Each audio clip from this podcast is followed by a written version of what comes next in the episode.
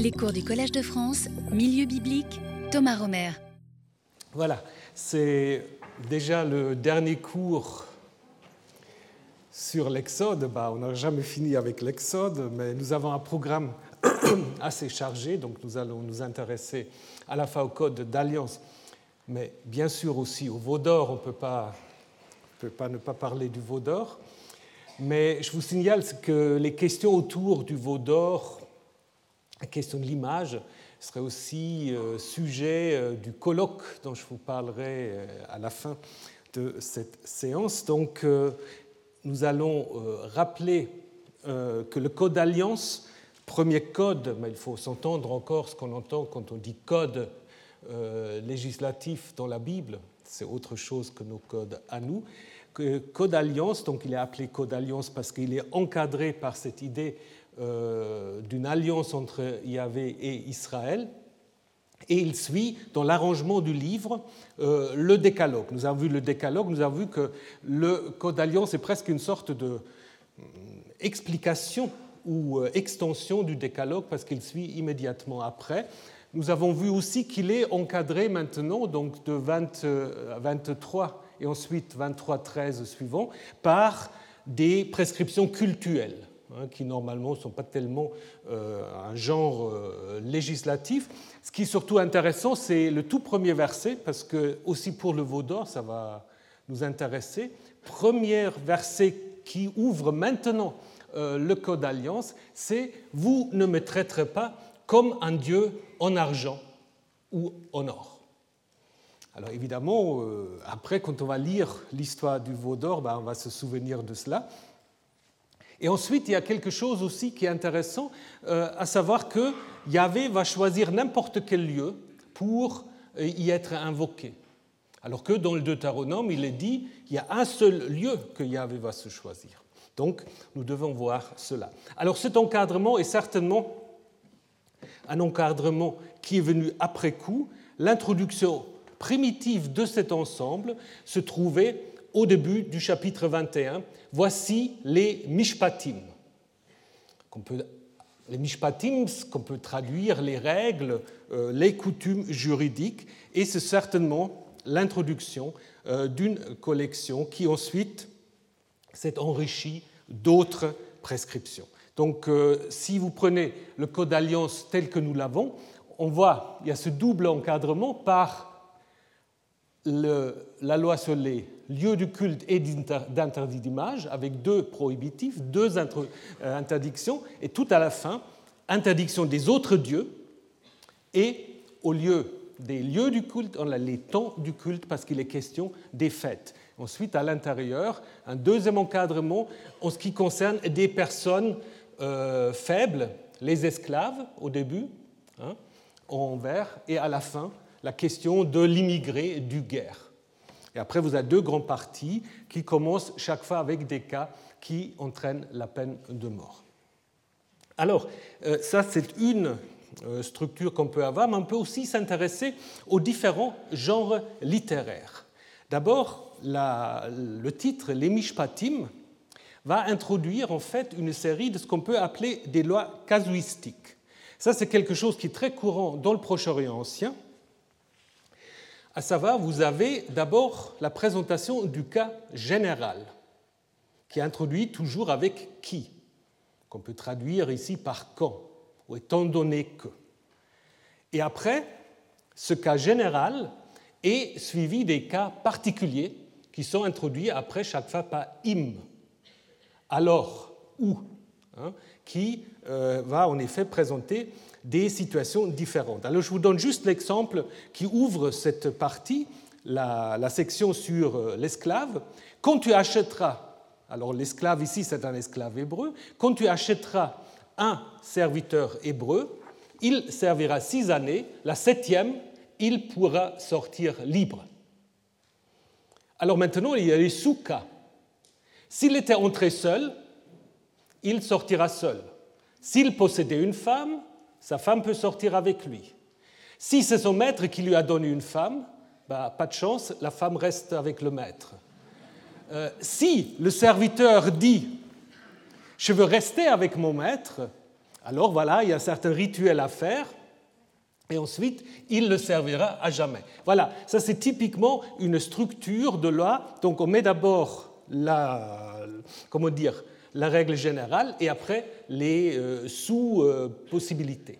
Donc c'est quelque chose qui est très courant et qui en fait se trouve dans le Code d'alliance entre le début du chapitre 21 et 22.16. Donc on peut en effet penser que ça c'était l'origine de cette collection. Donc une collection de lois casuistiques qui maintenant est interrompue par exemple dans les versets 12 à 17 par une autre série qui est très très différente, qui ne prévoit pas du tout des cas, qui simplement proclame, qui frappe un homme à mort mourra certainement.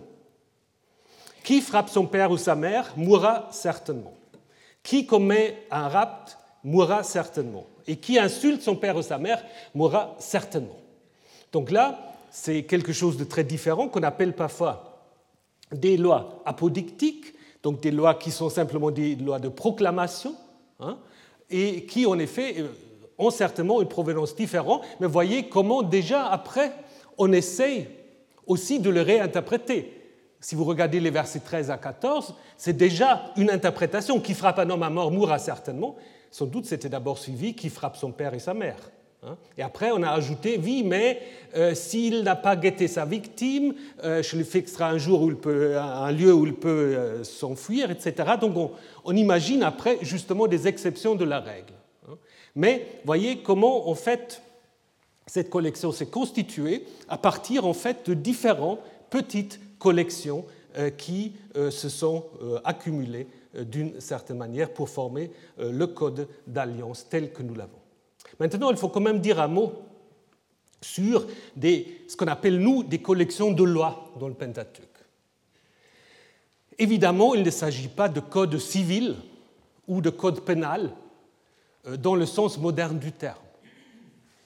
Ces lois ne prévoient pas du tout tous les problèmes qui peuvent se poser. Hein? Il y a beaucoup de, choses qui ne sont, pas, euh, sont pas du tout traitées. Donc, ces lois ou ces codes ne visent nullement l'exhaustivité. Alors, quelle est leur fonction? Et là, il y a un grand débat. Hein? les gens ne sont pas d'accord parce qu'on ne sait pas très bien quelle était l'idée de la mise par écrit. Certains disent en fait euh, ce qu'on a mis par écrit, c'est justement des choses qui ne vont pas de soi, des nouveautés. Alors ça peut être le cas avec le fait qu'en effet que la situation économique est devenue telle que des Hébreux ont dû se vendre à d'autrui comme des esclaves. Et donc du coup on a dit mais il faut régler le cas. Mais ça va moins bien avec ces séries de mots il mourra certainement, parce que c'est des tabous évidemment euh, assez généraux, euh, insulter ses parents, euh, commettre des vols, etc., un peu comme dans le décalogue. Donc ça ne va pas pour tous les cas. Pour certains cas, c'est possible. Certains disent aussi que la fonction première des lois dans le Proche-Orient ancien, c'est quoi? C'est légitimer le pouvoir royal. Parce que si vous allez dans le Louvre, vous regardez la stèle d'Amourabi, si vous savez la déchiffrer, mais ce n'est pas nécessaire parce qu'il existe des traductions. Hein. Donc euh, vous lisez la traduction vous voyez en effet que tout est en effet à l'honneur du roi. Ça commence par un long prologue dans lequel le roi se présente comme étant le roi d'intelligence, euh, le dieu des rois, c'est lui qui connaît la sagesse, etc., qui était en effet euh, en contact avec tous les dieux, alors chez assurer le bonheur des gens et puis vient alors et vient la collection des lois. Donc toutes les lois, en fait, selon le code d'Amorabi, sont en effet données d'une certaine manière par la médiation du roi et d'une certaine manière aussi pour glorifier le roi qui donne en fait à son peuple le bonheur via ses lois. Ça, c'est certainement un aspect important dans le Proche-Orient ancien, mais pour la Bible, ce n'est pas du tout le cas. C'est Moïse qui est le médiateur. Et surtout, on ne parle jamais du roi.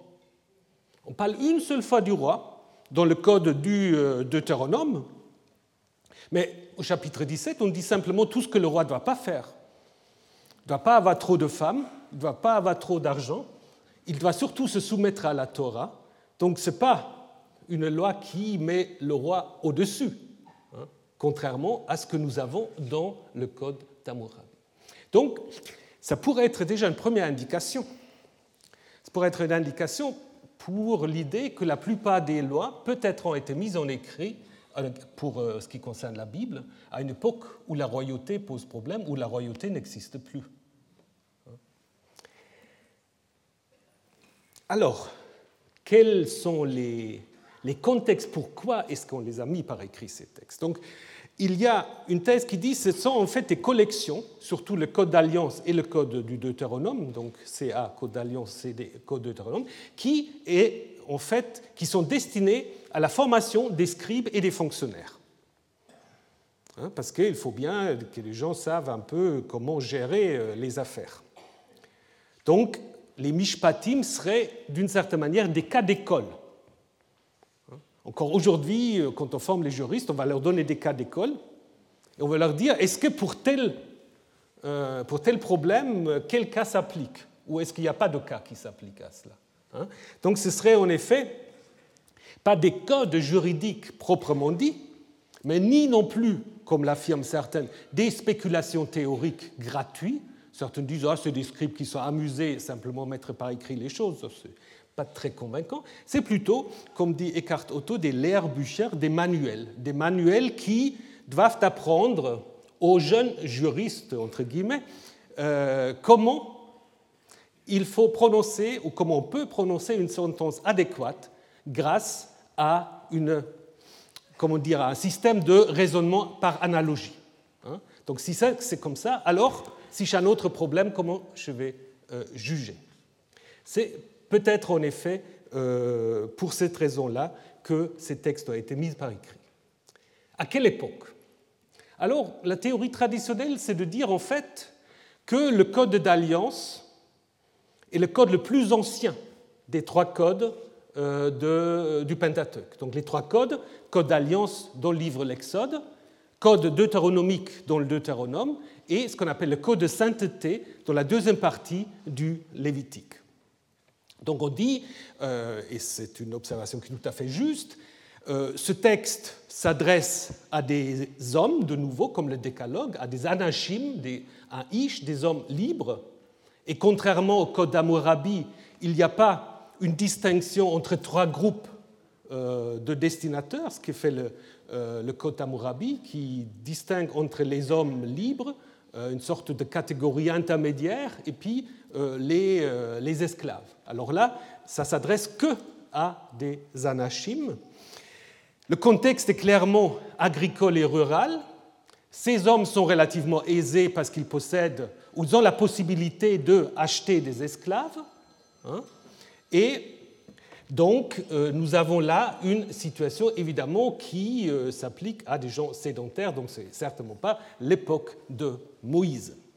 Maintenant, euh, l'idée, c'est que ça doit être avant le 7e siècle avant notre ère, puisque, dit-on, à l'époque de Josias, on aurait écrit les chapitres 12 du 26 du Deutéronome pour remplacer justement le code ancien par des lois nouvelles, ou disons pas des révisions, comme on révise aussi évidemment de temps à autre euh, les codes.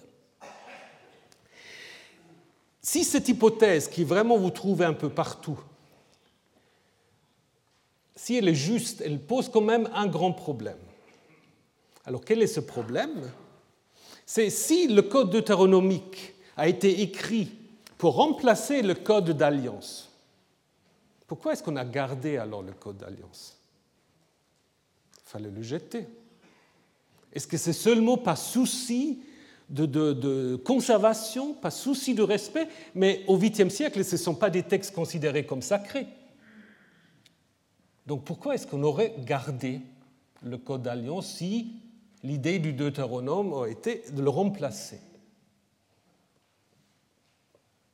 Alors si vous avez une réponse, vous venez me voir après. Et je reviens à l'ancienne hypothèse. Donc du coup, il faut peut-être un peu imaginer des, théories alternatives. Alors, une théorie a été proposée par Oswald, qui a écrit un livre qui s'appelle Israël à la montagne de Dieu. Lui, son idée, c'est de dire non, c'est un peu un code qui était écrit après le Deutéronome, donc il retourne la chose, il dit ça a été écrit à l'époque babylonienne pour donner en fait une sorte de fondement juridique à ceux qui sont restés dans le pays, donc euh, autour de Gedalias, qui gouvernait après 587 à Mitzpah. Parce que vous vous souvenez que le gouvernement était déplacé de Jérusalem à Mitzpah, donc en Benjamin.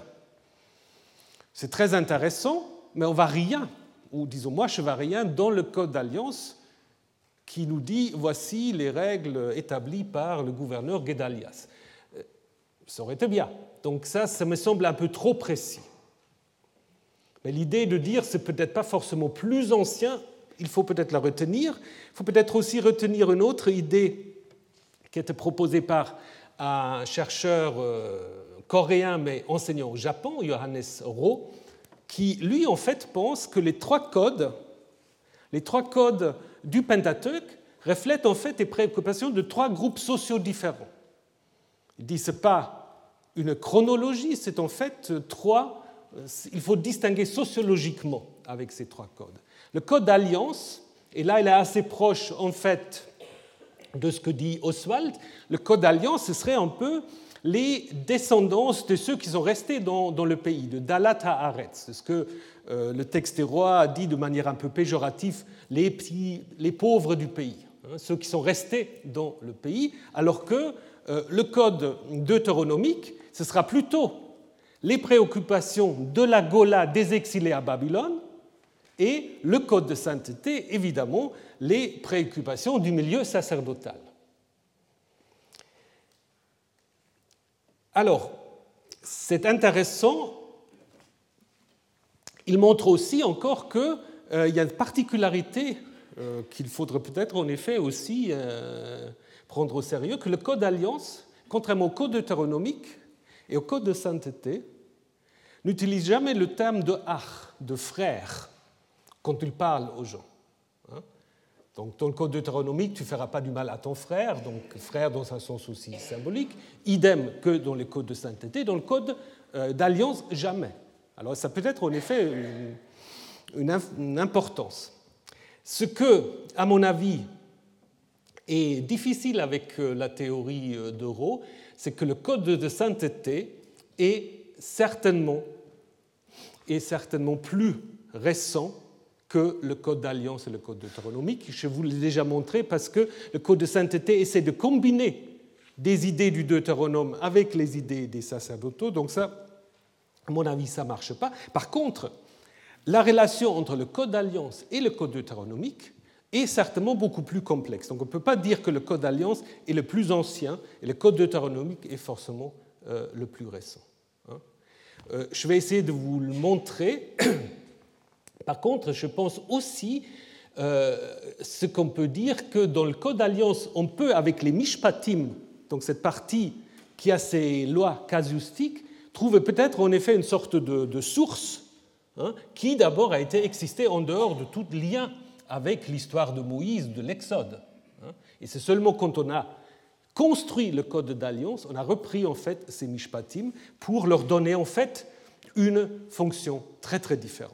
Et après, évidemment, ce qu'on va essayer, c'est de mettre en relation les trois codes. Au moment où vous construisez le Pentateuque, vous avez trois codes, et ces trois codes ne sont pas identiques.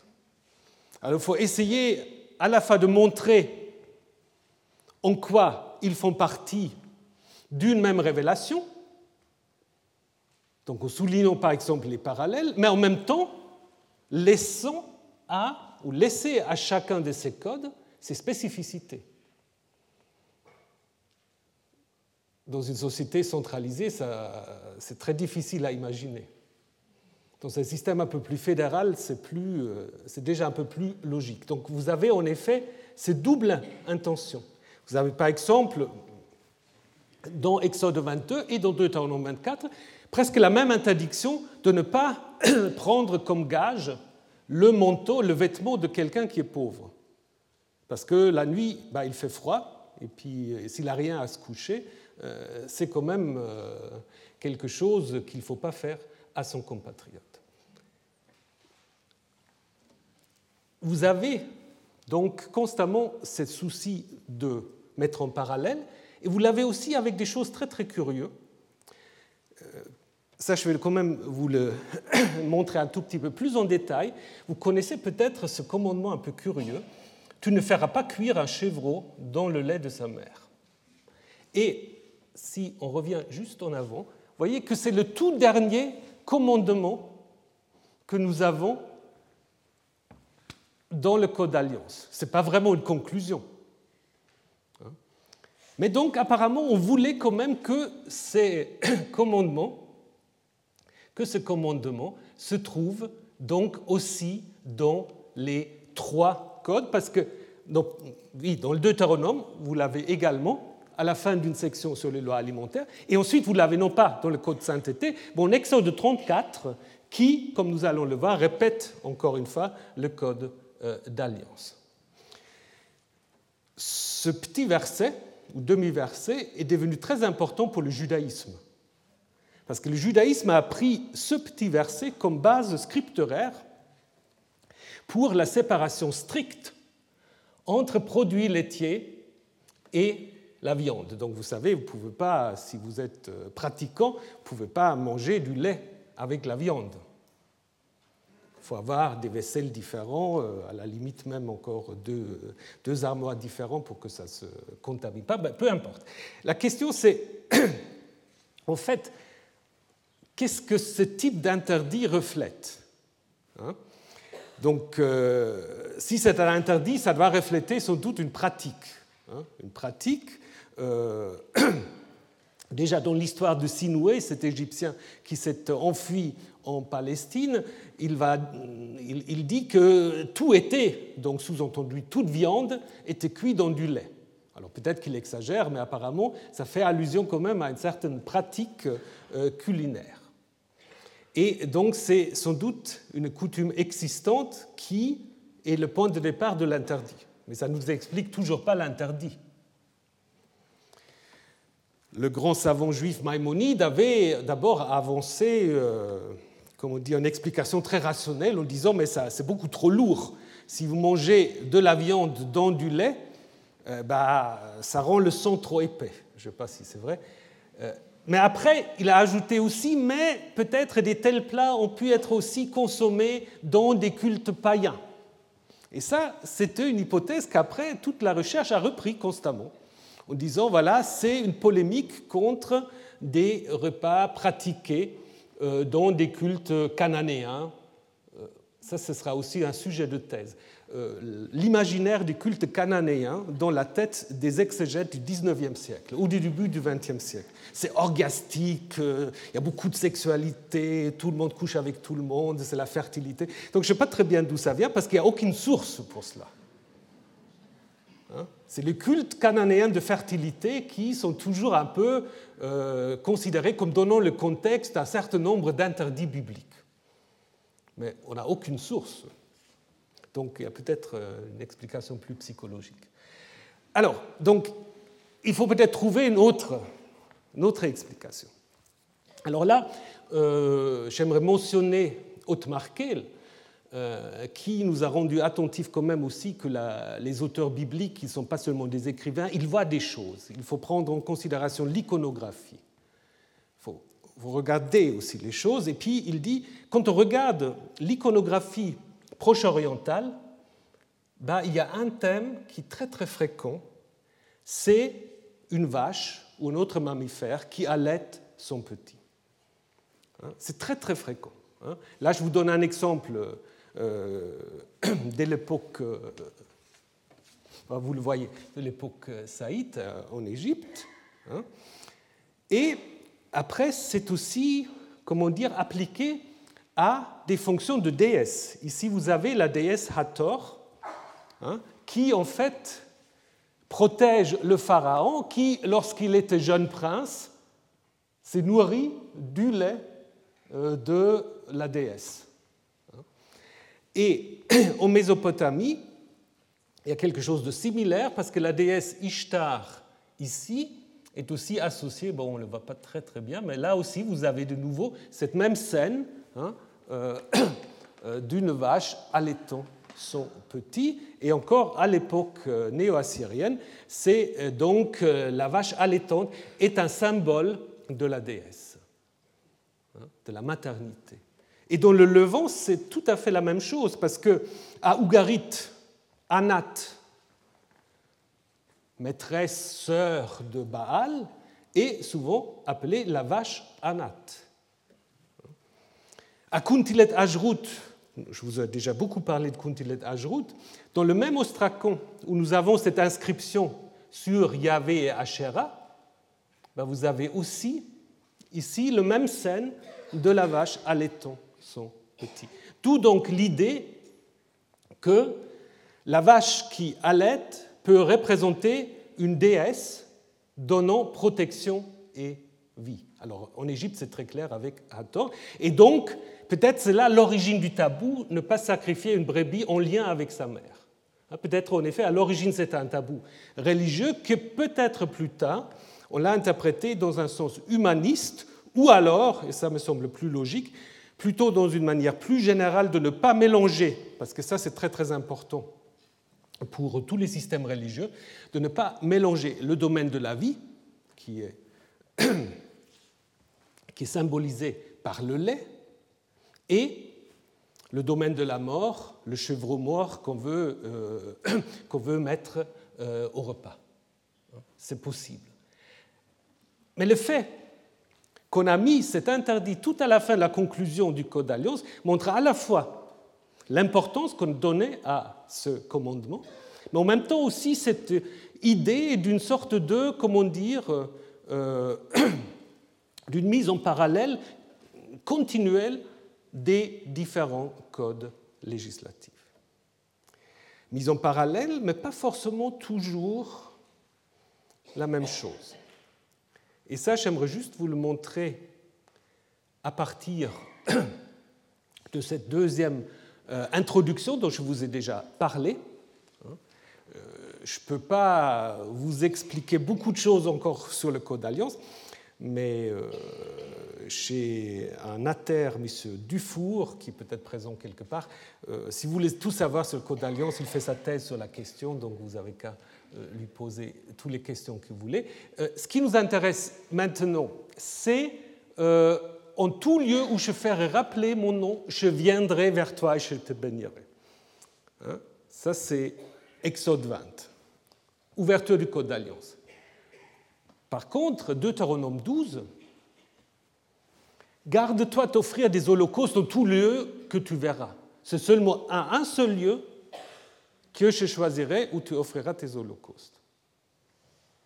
Alors, très souvent, l'explication c'est de dire que la loi de centralisation en Deutéronome 12 qui dit qu'il y a un seul lieu, qui dans la perspective du Deutéronome évidemment est Jérusalem, euh, ça c'est la révision du, euh, de la prescription antérieure en Exode 20. Mais ce qu'on peut observer déjà que Exode 20 ne fait pas partie de la strate ancienne du code euh, ou des Meshpatim. On peut également observer qu'il y a une volonté de faire commencer tous les trois codes par une loi concernant le lieu du culte. Parce qu'en Lévitique 17, c'est également le cas. Deutéronome 12, Lévitique 17 et Exode 20. Mais du coup, on peut aussi comprendre en fait Exode 20, 24 à 26, non pas comme une étape antérieure, mais peut-être, et ça me semble plus logique, comme une polémique contre la loi deutéronomiste de centralisation, dans une époque où il y a diversité de sanctuaires. Parce que au 7e siècle, sous Josias, on pensait peut-être en effet qu'on arriverait de faire de Jérusalem le seul lieu de culte. Mais qu'est-ce que nous avons à l'époque perse? Ben, Nous avons, par exemple, ce que j'ai pu visiter récemment, le Garizim, hein, le mont Garizim, où l'archéologie nous montre que déjà au 5e siècle, il y avait un temple pour Yahvé. Donc au moment où le Pentateuque se constitue, il y a un temple yaviste au Garizim, chez les Samaritains.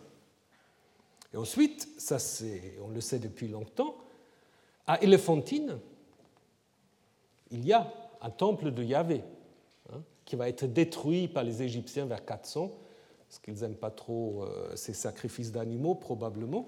Euh, et peut-être aussi, bien que le dossier est un peu difficile, peut-être il y a même eu un temple de Yahvé chez les Judéens de la diaspora euh, en Mésopotamie à Babylone. Il y a des inscriptions qui peuvent être lues dans ce sens-là. Donc, contrairement à Deutéronome 12, Exode 20 veut légitimer cette diversité euh, des lieux de culte. Et là, vous avez la référence de M. Dufour. Voilà. Alors, donc, euh, je vais brièvement conclure en ce qui concerne le Code d'alliance. Euh, dans sa forme actuelle, c'est un texte qui date de l'époque perse. Il n'a jamais existé dans sa forme telle que nous l'avons maintenant comme un code indépendant, mais il a été déjà révisé en fonction du contexte narratif dans lequel il se trouve, pour introduire notamment l'histoire du veau d'or que nous allons voir dans un instant. La partie qui a peut-être existé d'une manière indépendante, c'est les fameuses lois casuistiques, les mishpatim, en 21.1 à 22.14. Et donc, du coup, ça nous montre que le fait qu'on a mis ensemble les trois codes dans la même Torah reflète en effet quelque chose sur l'idée de l'actualisation des différentes perspectives euh, juridiques à l'intérieur du Pentateuque. Donc c'est en effet, je crois que je vous l'ai déjà dit, une sorte d'option herméneutique très importante. À savoir, on ne va pas imposer une seule loi. On va mettre les destinataires en face de trois codes ne sont pas toujours euh, identiques. Et après, il faut se débrouiller. Bah, c'est ce qu'on doit faire aujourd'hui aussi. Si vous êtes euh, devant le tribunal, il n'y a pas forcément la loi qui vous permet de trancher définitivement la chose. Hein, donc c'est en fait une quête, une quête euh, de, du juste, de la juste application de la loi, mais qui justement peut s'inspirer de textes différents, originaires de milieux différents, avec des visées différents, et néanmoins cohabitant dans le même Pentateuque. Alors, passons, une chose peut-être plus, pas plus agréable, non, plus narratif. Le veau d'or, bah, contrairement au Code d'Alliance, tout le monde connaît l'histoire, plus ou moins. Donc en fait, l'histoire reprend en fait là où Exode 24 s'était arrêté, puisque euh, à la fin d'Exode 24, Moïse était monté vers la montagne, hein, et, euh, et, il était resté 40 jours et 40 nuits. Alors, entre-temps, entre-temps, il y a les chapitres 25 à 31 qui, qui, en fait cassent le lien avec Exode 32, parce que là, tout d'un coup, euh, Moïse n'est plus du tout sur la montagne, il est en bas et Dieu lui donne une sorte de, modèle, de tabnide du sanctuaire mobile euh, euh, qu'il est en effet chargé de, mettre en place. Donc Moïse, l'ancêtre des architectes, et puis ça va se mettre en place dans les chapitres 35 à 40.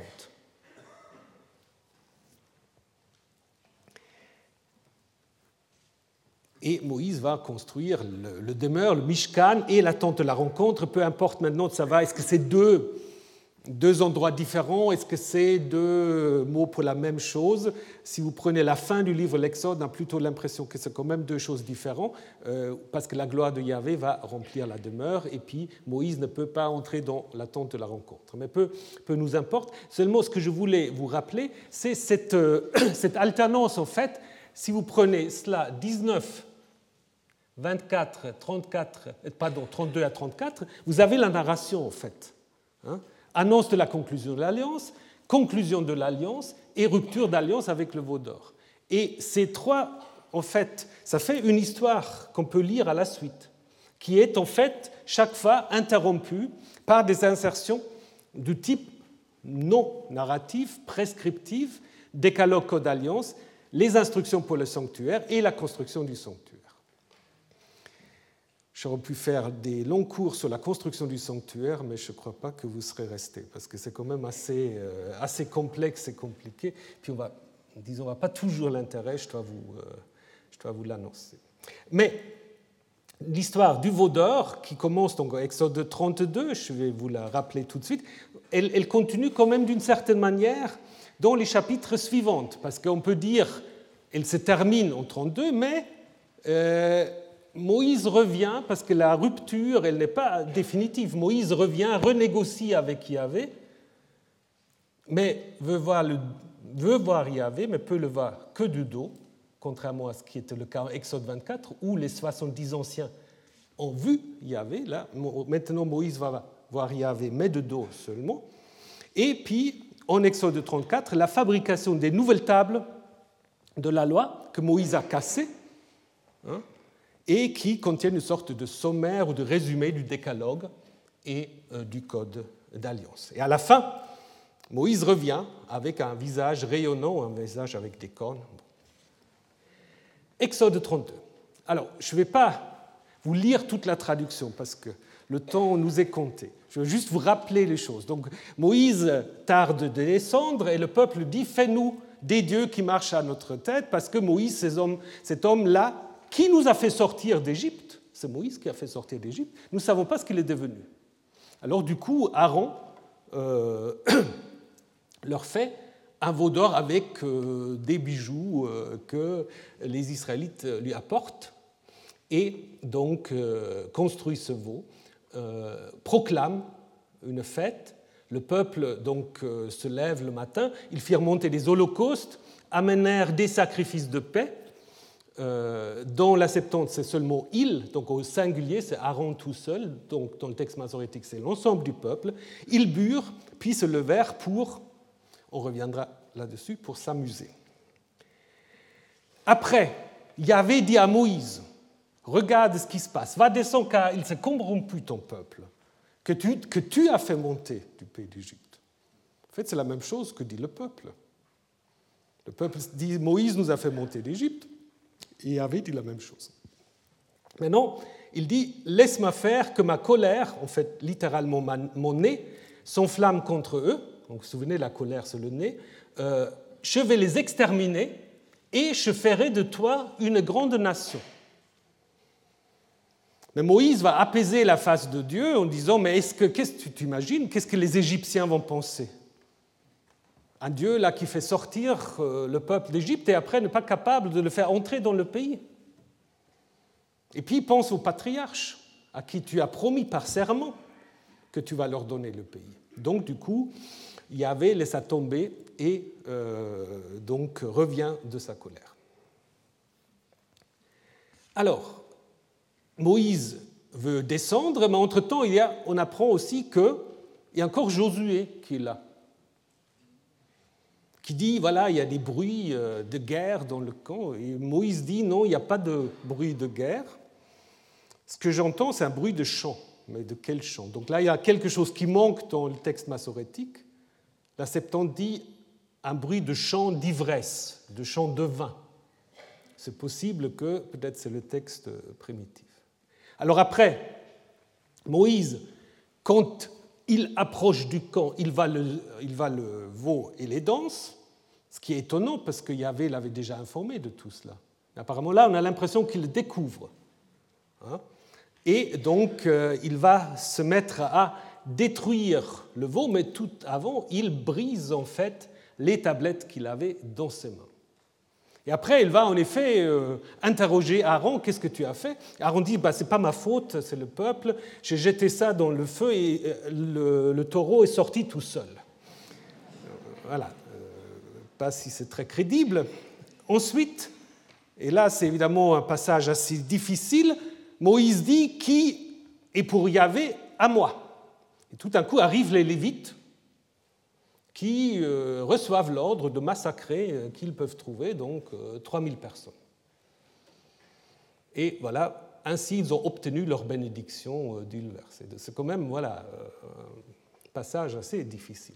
Et puis, le lendemain, Moïse veut de nouveau monter vers Yahvé pour obtenir le pardon, alors que Yahvé, dans les versets précédents, avait déjà pardonné, mais après il y a eu les Lévites, donc il revient. Et il avait dit, bah, écoute, efface-moi du livre de la vie si ça ne marche pas. Et il avait dit, non, chacun, en fait, sera jugé selon son propre péché, une sorte d'idée de, responsabilité individuelle. Et puis, une sorte de conclusion, Yahvé frappa le peuple pour avoir fabriqué le veau.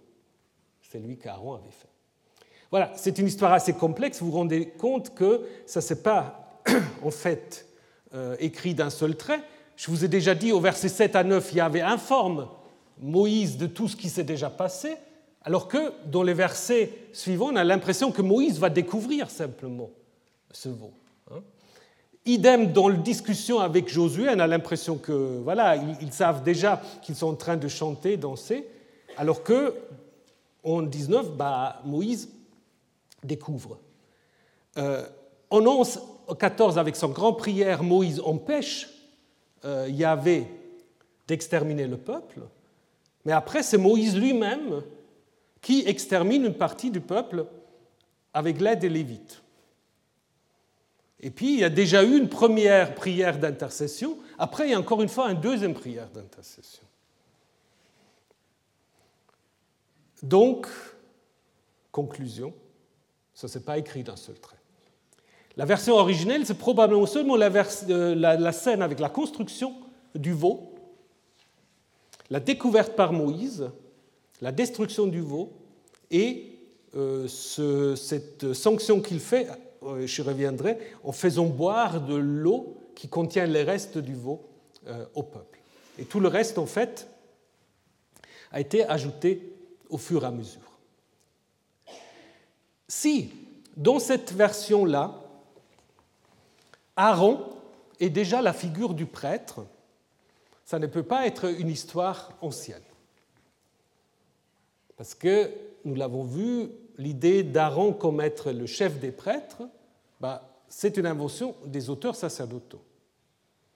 Mais étant donné qu'Aaron, ici, ne joue pas un rôle très positif, ça ne peut pas être les auteurs sacerdotaux qui racontent cette histoire. Donc c'est un autre milieu, post ou non euh, sacerdotal, qui est à l'œuvre ici. Et donc le texte, comme nous allons le voir, contient en fait une réflexion sur la chute du royaume d'Israël et aussi probablement de Juda, mais aussi sans doute une réflexion sur la nécessité d'un culte aniconique, sans image de Yahvé. Dans un autre cours, je vous ai dit que je suis convaincu que dans le premier temple, à Jérusalem, il y avait une statue de Yahvé. Et que ce texte, en fait, réfléchit pourquoi il ne peut pas en avoir dans le deuxième temple. Si nous prenons le texte tel que nous l'avons, on peut dire aussi qu'il s'inscrit justement dans la continuation avec Exode 24, mais en opposition. En Exode 24, souvenez-vous, nous avons vu en fait comment Israël se trouvait dans une relation d'immédiateté avec Yahvé. Hein, les jeunes gens qui avaient fait les sacrifices, les 70 anciens avec Aaron, ses fils, pouvaient voir le Dieu d'Israël. Hein. Et en Exode 32, bah, cette immédiateté, elle est perdue. Exode 32 va expliquer pourquoi. C'est pour cela qu'il y a des commentateurs, mais à mon avis ils ont tout à fait raison, qui disent en fait Exode 32 fonctionne pour Israël comme Genèse 2 à 3, l'histoire de la chute, fonctionne pour l'humanité. C'est une histoire de chute, en fait. Hein? Et il y a en effet de nombreux parallèles entre l'histoire du paradis et l'histoire du veau d'or. Alors, ces parallèles, ben, ils commencent tous les deux avec un état idéal, l'homme et la femme cohabitent avec Dieu dans le jardin. Tout Israël peut voir Yahvé, peut être prêtre. Et ensuite, il y a chaque fois un ordre qui vise à maintenir cette relation, ne pas manger de cet arbre au milieu du jardin, ne pas se faire d'image de Yahvé, dit le décalogue et le début du code d'alliance. Ensuite, l'ordre est transgressé. Et il y a eu dans les deux cas, il y a dans les deux cas une enquête. Yahvé va interroger. Pourquoi as-tu fait ça hein? Il va poser euh, cette question à, la femme et à l'homme. Et en Exode 32, c'est Moïse qui interroge Aaron Qu'est-ce que tu as fait? Avec la même expression Qu'est-ce que tu as fait? Et dans les deux cas, les coupables vont essayer de se défiler d'une certaine manière en disant bah, c'est pas moi, c'est la femme, non, c'est pas moi, c'est le serpent. Et Aaron va dire ah, bah, moi, rien fait, ça c'est venu tout seul. Hein. Et donc, après, évidemment, il y a un jugement, l'expulsion du jardin. Hein. En 32, quand même, le fait que les Lévites vont mettre à mort une partie importante du peuple, sans que la relation avec Yahvé est totalement rompue, seulement elle va être ré définie. Et c'est grâce à Moïse, évidemment, en Exode 32, que cette alliance peut être redéfinie. Donc, je pense que dans les derniers rédacteurs voulaient certainement qu'on lise les deux textes un peu en, parallèle. Hein. montrer pourquoi Israël, maintenant, aura besoin aussi de sa classe sacerdotale, de son temple, son sanctuaire ou ses sanctuaires. Alors, revenons à la question du veau nous avons vu comment le peuple va attribuer la sortie d'Égypte d'abord à Moïse, en disant, ce Moïse, l'homme qui nous a fait monter d'Égypte, nous ne savons pas ce qu'il est devenu. Et après, ils vont attribuer la sortie d'Égypte au veau. Voici tes dieux Israël qui t'ont fait monter du pays d'Égypte. Donc c'est soit Moïse, soit le veau, mais ce n'est pas Yahvé. Et il y a aussi une opposition voulue sans doute avec les sacrifices du chapitre 24 qui était fait en honneur de Yahvé et les sacrifices qui sont faits euh, en honneur du veau. Donc, euh, vous voyez, vous regarder les parallèles. Dans les deux cas, ils firent monter les holocaustes, offrir des sacrifices en Exode 24 des sacrifices de paix des taurillons et amenèrent des sacrifices de paix. Alors là, les taurillons sont offerts en Exode 24 et en Exode 32, le taurillon est en fait euh, l'objet, disons, celui qui reçoit les sacrifices. Ils contemplèrent la divinité, dit Exode 24. Bah, en Exode 32, ils contemplent le veau, qui se substitue à la divinité. Hein. et puis, ils mangèrent et burent. Le peuple s'assit pour manger, ils burent et se levèrent pour s'amuser. Bah, ça, c'est en plus. Alors, euh, avant qu'on revienne sur cette question-là, il est très clair que euh, cet texte Exode 32, vous devez le voir en relation avec un roi 12, l'histoire des veaux de Dan et de Bethel. Hein. Déjà, la question qu'on a traitée, je vais être bref, pourquoi est-ce que le peuple dit Voici tes dieux qui t'ont fait sortir du pays d'Égypte? Il y a un seul. Il y a le veau. Mais pourquoi tes dieux? Alors souvent on cherche la, solution euh, dans l'histoire de 1 12. Donc souvenez-vous, le roi Jéroboam, quand il se sépare euh, du sud, donc du successeur de Salomon, hein, va faire, faire deux statues euh, bovines, en mettant une à Bethel et l'autre à, Dan, hein, en disant Voici tes dieux, Israël, qui t'ont fait sortir du pays d'Égypte. C'est presque la même expression dans les deux cas. Alors on a dit, bon, l'explication c'est ça. Euh, en Exode 32, c'est un texte qui présuppose cette histoire de roi 12, et c'est pour cela on a le pluriel, parce qu'il y a les deux statuts. Mais c'est un raisonnement un peu rapide. Parce que les deux statuts, est-ce que les deux statuts symbolisent deux dieux différents? Non, c'est le même. C'est toujours Yahvé. Donc je vous l'ai déjà dit dans un autre cours, c'est pour cela que je ne vais pas euh, discuter trop en détail. Ma solution, elle est simple, c'est qu'à l'origine, ce n'était pas tes dieux, c'était voici ton Dieu qui t'a fait monter du pays d'Égypte. Et après, on a changé pour accuser Israël non pas seulement de l'idolâtrie, mais aussi du polythéisme d'une certaine manière. Donc Elohim, vous savez, Elohim, ça peut être un singulier, un pluriel. Hein. voici ton Dieu ou voici tes dieux. En hébreu, ça ne fait pas de différence. Première chose. La seule différence se joue au niveau du verbe.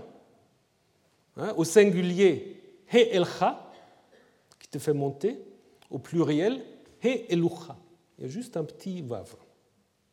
Ça, c'est facile à intercaler, ça. Ah oui, c'est très facile. Et donc, je pense, c'est ce qui s'est passé. Hein, c'est ce qui se passait en fait à l'origine. Euh, le péché, entre guillemets, c'est ne pas de vénérer d'autres dieux, comme on le dit souvent. Israël, en faisant le veau, vénère Yahvé. Pas le veau. Le veau, c'est une représentation de Yahvé. L'enjeu d'abord d'Exode 32, ce n'est pas du tout la vénération d'autres dieux. C'est la question de l'aniconisme. Hein? Quand Israël dit Voici ton Dieu qui t'a fait sortir d'Égypte, c'est que voilà, ce veau-là va symboliser en fait Yahvé, qui est l'auteur de l'Exode. C'est seulement à cause du pluriel qu'après, donc les massorettes ont bien réussi leur coup, c'est à, cause du pluriel qu'après on a lu ce texte dans une perspective polythéiste, comme si Israël avait ici euh, commencé à vénérer d'autres dieux. Mais non, Israël, ici en Exode 32, veut simplement que son Dieu puisse être visible. Ça, c'est le seul problème qu'Israël a. Et ça, c'est quelque chose qui, euh, en effet, a existé en Israël depuis très longtemps. Hein. Je vais vous donner quelques éléments. Euh, d'abord, ce veau.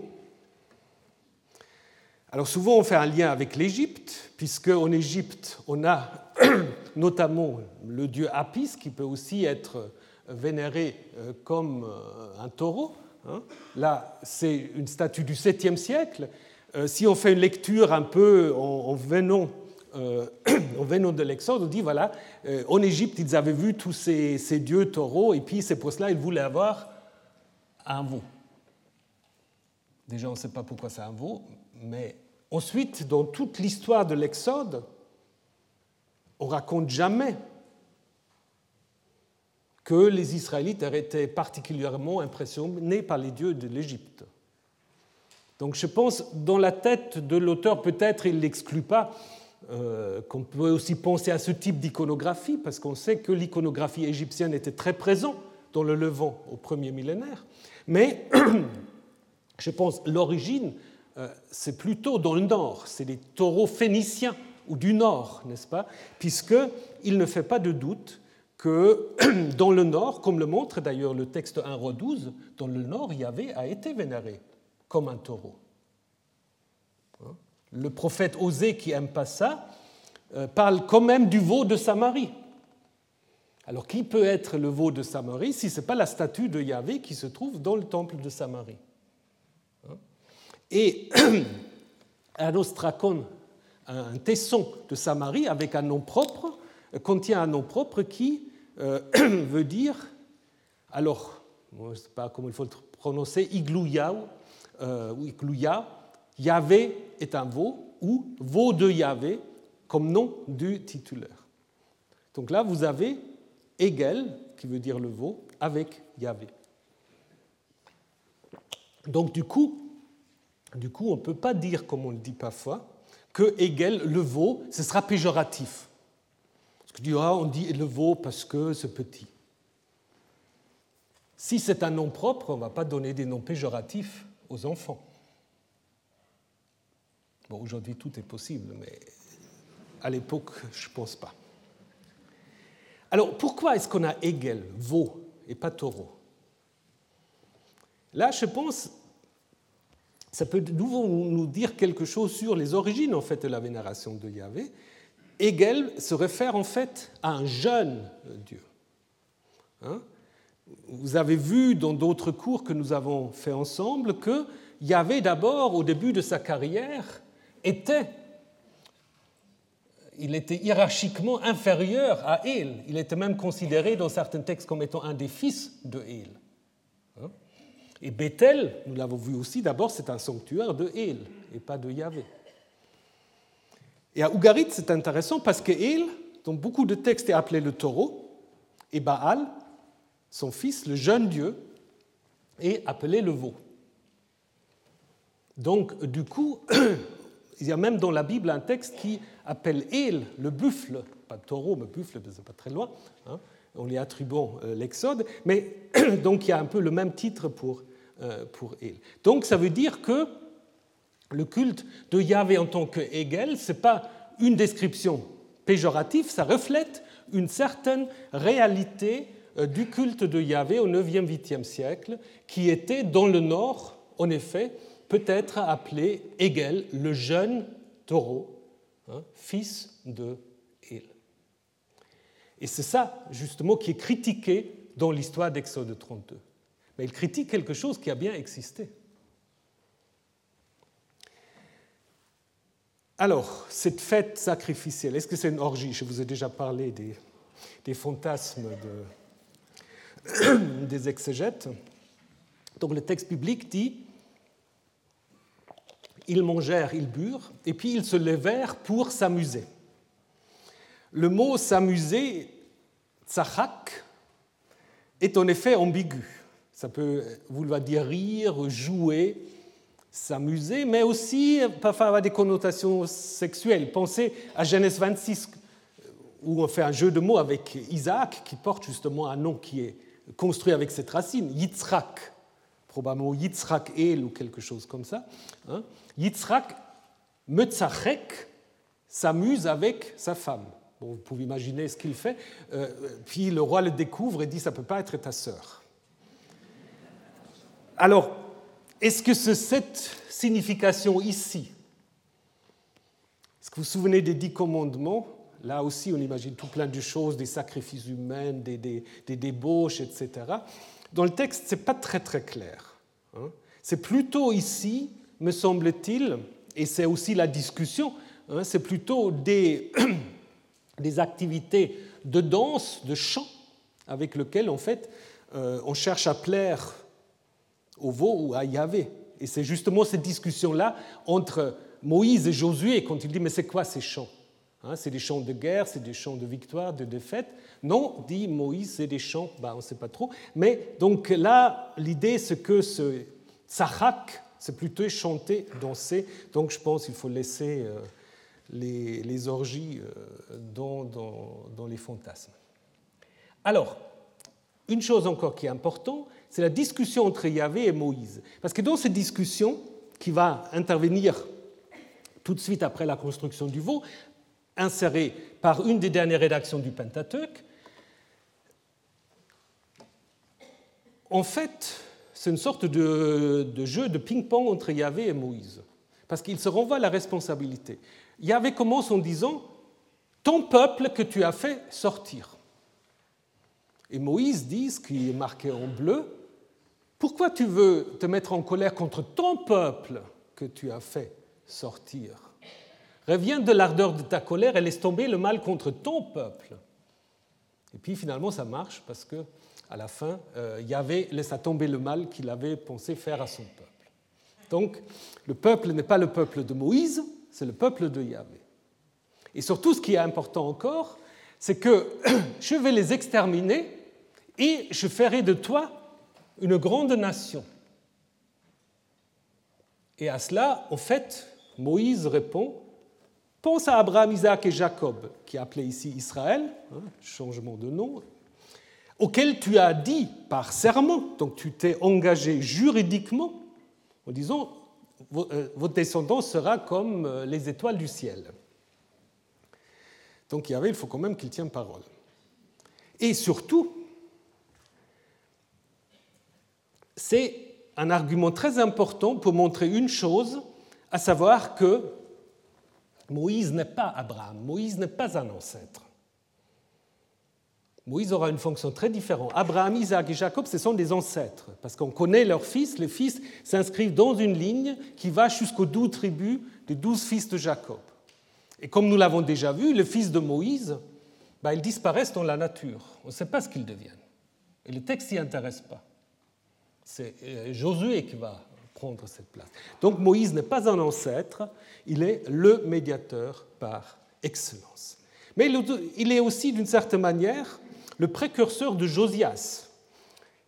Il descend avec les tablettes qui sont écrites, nous dit-on, par Dieu lui-même. Peut-être Dieu même les a taillées. Hein, donc, ce qui évidemment euh, renforce après encore le, geste de Moïse quand il va les briser. Hein, écrites par Dieu, même taillées. Et donc, écrites sur les deux côtés. Bon, ça, c'est pas très. Euh, pour nous, pas facile. Mais qu'est-ce que ça veut dire? Ben Si vous allez dans le Louvre, regardez les tablettes d'argile, ils sont souvent écrites sur les deux côtés. C'est beaucoup plus économique, il y a plus d'espace, euh, disons. Quand même, ça coûte, et puis euh, il faut quand même qu'on puisse mettre des informations sur une tablette, donc on les met sur les deux côtés, parfois même euh, en bas et en haut. donc Moïse va détruire les tablettes et le veau d'or. les destructions des tablettes, ça se passe en bas de la montagne, exactement à l'endroit où Moïse lui-même avait construit l'autel pour Yahvé. Alors est-ce qu'il faut imaginer qu'il le brise sur l'autel? C'est possible, hein, le texte ne dit pas. Et ça, c'est, je le dis juste en passant, ça c'est quelque chose qui a beaucoup intrigué euh, Sigmund Freud. Ça, on pourra faire tout un cours aussi, mais je voulais quand même vous le montrer parce que je ne sais pas si vous connaissez les études de Freud sur Moïse. Hein, euh, et il est parti de ce Moïse de Michel-Ange. En disant, parce que en fait, l'idée de Freud, c'est qu'il y a eu deux Moïse. Il y a eu le vrai Moïse, un homme des Lumières, un homme éclairé, qui aurait été assassiné par les Israélites, et à la place, on aurait mis un Moïse obscur, ayatollah, euh, euh, qui en fait était le faux Moïse. Pour peu nous importe. Mais ce qui est intéressant, Freud avait dit, mais ce n'est pas possible. Moïse ne peut pas briser les tables. Le vrai Moïse n'aurait jamais fait ça. Et donc il a même fait dessiner dans une de ses études sur Moïse, euh, à partir de cette, de cette statue, en fait, le fait que Moïse était tenté de lâcher les tables, mais finalement, au dernier moment, il s'est ravisé et il les tient, il les tient fort. Mais ce n'est pas le texte biblique. Le texte biblique, on dit bien que Moïse, violemment, brise les tables. Et pas seulement les tables, tout le, veau est détruit d'une manière parfois un peu curieuse, comment on peut brûler un veau en or. Alors certains disent c'est plaqué d'or, donc on a brûlé le, bois, mais ce n'est pas important. Il brûle, il écrase, il est répandu sur la surface de l'eau. C'est toute, toute la rhétorique en fait de la destruction dans le Proche-Orient ancien. Mais ce qui est surtout intéressant, euh, c'est en fait les parallèles qu'a cette action de Moïse avec ce que fait le roi Josias. Le roi Josias, quand on fait sa fameuse réforme, il fait la même chose. Les statues de Baal, de Hachara, le brûle, il les démolit, il les écrase, il les répandit dans, dans la rivière, dans le ravin du Cédron. Hein, exactement la même chose. Donc Moïse est en quelque sorte le précurseur de Josias, alors que Aaron est présenté ici comme étant le précurseur de Jéroboam.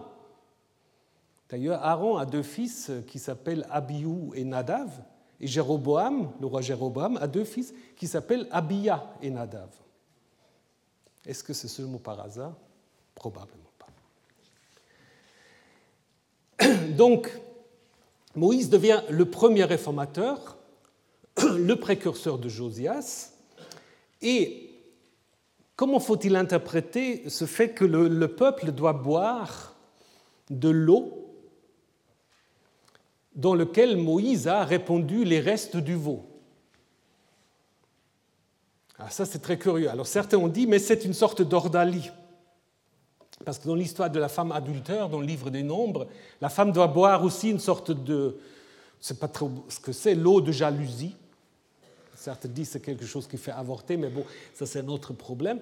Euh, pour voir si oui ou non elle a trompé son mari. Ici, le texte ne dit pas du tout que c'est une euh, manière de distinguer qui sont euh, les vrais et qui sont les méchants. Hein. Donc le texte dit que tout le peuple veut ce veau, donc il n'y a pas ici une histoire d'ordalie, c'est plutôt en effet euh, la punition du peuple hein, qui doit en fait ingurgiter le veau. Vous voulez l'eau? Alors bah, vous l'avez dans l'eau que vous allez boire. Et puis il y a des textes prophétiques qui parlent, qui parlent justement de cette punition. Il y avait celui qui fait boire de l'eau, la cigue ou l'eau empoisonnée, quelque chose dans ce style-là. Donc je pense que ce n'est pas une ordalie, c'est simplement une sorte de, loi de talion ou quelque chose. Voilà, euh, je vous rends le veau que vous avez fabriqué, vous allez l'avoir en vous-même. Et après, bon, les rabbins ont beaucoup spéculé là-dessus, qu'est-ce qui se passe après euh, quand ça passe par le corps, etc. Mais bon. L'histoire primitive s'est probablement arrêtée là. Mais après, on a quand même rajouté cette histoire, surtout dans nos contextes actuels, quand même assez horrible. C'est Lévites qui viennent et qui tuent parmi le peuple. On dit 3000 et la Vulgate et d'autres, ils parlent encore de plus, de 23 000. Et puis donc, euh, on voit tout de suite que le contexte est différent. Le contexte, c'est que Moïse ici se trouve à la porte, Sha'ar. Normalement, la porte, vous trouvez ça quand vous avez des, villes ou des villages fortifiés. Autour d'un camp, vous n'avez pas un Sha'ar. Donc on est dans un autre contexte et nous avons les fameux lévites qui sont ici une sorte de, clergé militaire euh, tuant tous ceux qui dévient du vrai culte de Yahvé. Ici, les Lévites avec Moïse sont opposés à Aaron, alors que dans le texte, dans tous les autres textes du Pentateuque, on nous dit qu'Aaron c'est aussi un Lévite. Apparemment, ici, on fait une distinction. Et nous avons sans doute là les traces, les traces d'une tradition plus ancienne sur les Lévites, qui peut-être à l'origine sont une sorte de, qu'est-ce qu'il faut dire, euh, de, groupe euh, très... Euh, ben, faut faire attention aux mots qu'on utilise si on parle de fanatique, etc. C'est des mots toujours un peu anachroniques mais c'est une sorte de clergé euh, militaire qui, après, dans le livre des chroniques, sont transformés en chantres. Ça devient après une sorte de clergé euh, mineur. Hein? Mais on a encore un texte dans le Deutéronome où Lévi est célébré parce qu'on dit, lui qui dit de son père et de sa mère, je ne le regarde pas, qui ne reconnaît pas ses frères, qui ne reconnaît pas ses fils, et observe la parole de Yahvé et garde son alliance. Donc l'idée, c'est qu'en effet, euh, les Lévites, c'est vraiment des, fervents yavistes hein, qui, en effet, sont prêts à se dresser contre leur propre famille. Mais ça, ce n'est pas une spécialité de l'Ancien Testament. Ben, dans le Nouveau Testament, vous avez la même chose. Quand Jésus dit, c'est lui qui me préfère à son père, qui ne me préfère pas à son père, à sa mère, etc., ne peut pas être mon disciple. C'est exactement ce qu'on dit de Lévi en euh, Deutéronome 33. C'est pas mieux. Donc, apparemment, ce qu'on veut faire dans ce texte ici, on veut légitimer la fonction sacerdotale des Lévites, mais avec un acte justement de violence. Parce qu'à la fin, on va dire, euh, vous vous êtes rempli les mains, c'est probablement une allusion à une sorte de... Euh, d'installation euh, dans une fonction sacerdotale, comme on le voit en Lévitique 28, mais peu nous importe. On donnait certainement aux prêtres une sorte d'offrande lorsqu'ils devenaient prêtres. Donc, euh, ce que peut nous apprendre ce texte, c'est que nous avons apparemment ici un conflit à l'intérieur du clergé à l'époque perse entre Aaronites et Lévites. Les Lévites, ici, ne sont pas du tout encore les chantres, ils sont beaucoup plus proches d'une certaine idée deutéronomiste. Au chapitre 13 du Deutéronome, on dit Si ton frère, ta mère, ton père vont aller vers les autres dieux faire des choses qui déplaisent à Yahvé, il faut les tuer. C'est ça. Donc je pense que toutes les religions monothéistes ont leurs lévites, disons ce type de lévites pas seulement les religions monothéistes. Et ça, c'est un peu le problème devant lequel se trouve. Hein. Alors, ce qu'on peut dire que le judaïsme a résolu le problème en changeant les Lévites après en chantres. Hein. On peut dire aussi que c'est un texte assez isolé dans la Torah, il y a encore Deutéronome 33, mais euh, toujours en fait, ce texte est là pour nous rappeler qu'on peut avoir des, comment dire, des options ou des, des, convictions qui, euh, bah, qui, nous rendent, qui vous rendent en fait capable du pire, ce qui, ce qui arrive aussi. Évidemment, ça c'est notre lecture aujourd'hui. Je pense à l'époque, ce n'était pas le problème pour celui qui écrivait ça. Celui qui écrivait ça, en fait, voulait légitimer d'une certaine manière les Lévites. Donc, mais en même temps, on voit aussi que c'est une contradiction, parce que d'un côté, Moïse est celui qui fait changer Dieu David, et en même temps, il y a quand même encore cette punition-là, qui, après, remet Moïse de nouveau d'aller intercéder, avec euh, l'idée que l'alliance sera renouvelée, parce que Exode 34, Moïse revient avec les deux tables réécrites, hein, et puis on nous dit en fait que son visage euh, rayonnait ou était cornu. Je ne vais pas maintenant discuter ça, euh, j'ai parlé longuement de cela quand j'ai fait ma leçon inaugurale, euh, vous pouvez regarder ça. donc en fait, ce qui est intéressant quand même, pour terminer, c'est que les cornes, c'est quoi? Les cornes, c'est un symbole divin. Les dieux ont des cornes, c'est leur force. Après, dans le christianisme, ça devient le diable. Mais d'abord, c'est une force. Il y a des tiares aussi avec des cornes. Hein. Euh, le veau aussi avait des cornes. Hein. Et puis Moïse, d'une certaine manière, a pris la place du, euh, du, taureau. Le taureau est détruit et Moïse revient avec des cornes. Donc ça veut dire, en fait, le vrai disons, il n'est pas l'image de Yahvé, mais c'est quand même son meilleur, son meilleur représentant. Et c'est pour cela, après, il est capable de construire le sanctuaire mobile que les gens, surtout des milieux un peu évangéliques, ils se, plaisent beaucoup à reconstruire le, tabernacle, mais ce n'est pas trop mal, c'est un peu comme ça qu'il faut sans doute l'imaginer. Hein. Et c'est ainsi que s'achève, se termine le livre de l'Exode. Donc on n'a pas évidemment pu traiter de tout sur le livre de l'Exode. Euh, pour ceux qui n'ont pas peur de l'anglais, euh, je vous recommande ce livre qui vient juste de sortir, c'est assez intéressant parce que là, vous avez une approche qu'on appelle maintenant transdisciplinaire, non plus interdisciplinaire, mais transdisciplinaire. Je ne sais pas très bien ce qu'est la différence, mais... Et puis donc texte, archéologie, culture, géosciences, il y a des, reconstructions 3D et tout ça de, du vrai Exode. Alors, vous pouvez y jeter un coup d'œil et puis aussi revenir le 5 et 6 mai, vous avez reçu les, euh, les prospectus donc, du, euh, du, colloque sur les images, qui justement va un peu reprendre ces questions autour euh, du veau. Hein, et donc on peut approfondir la chose. Et pour terminer, donc, comme l'année dernière, je veux quand même vous... Ah, non, c'était trop rapide, attendez. Restez encore un moment après. Après, ça devrait marcher si, si je sais le faire marcher, c'est toujours ça le problème.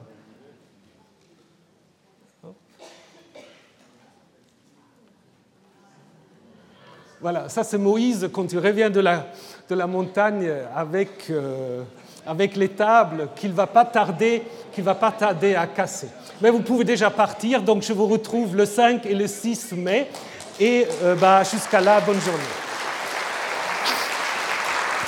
Retrouvez tous les enseignements du Collège de France sur www.collège-2-france.fr.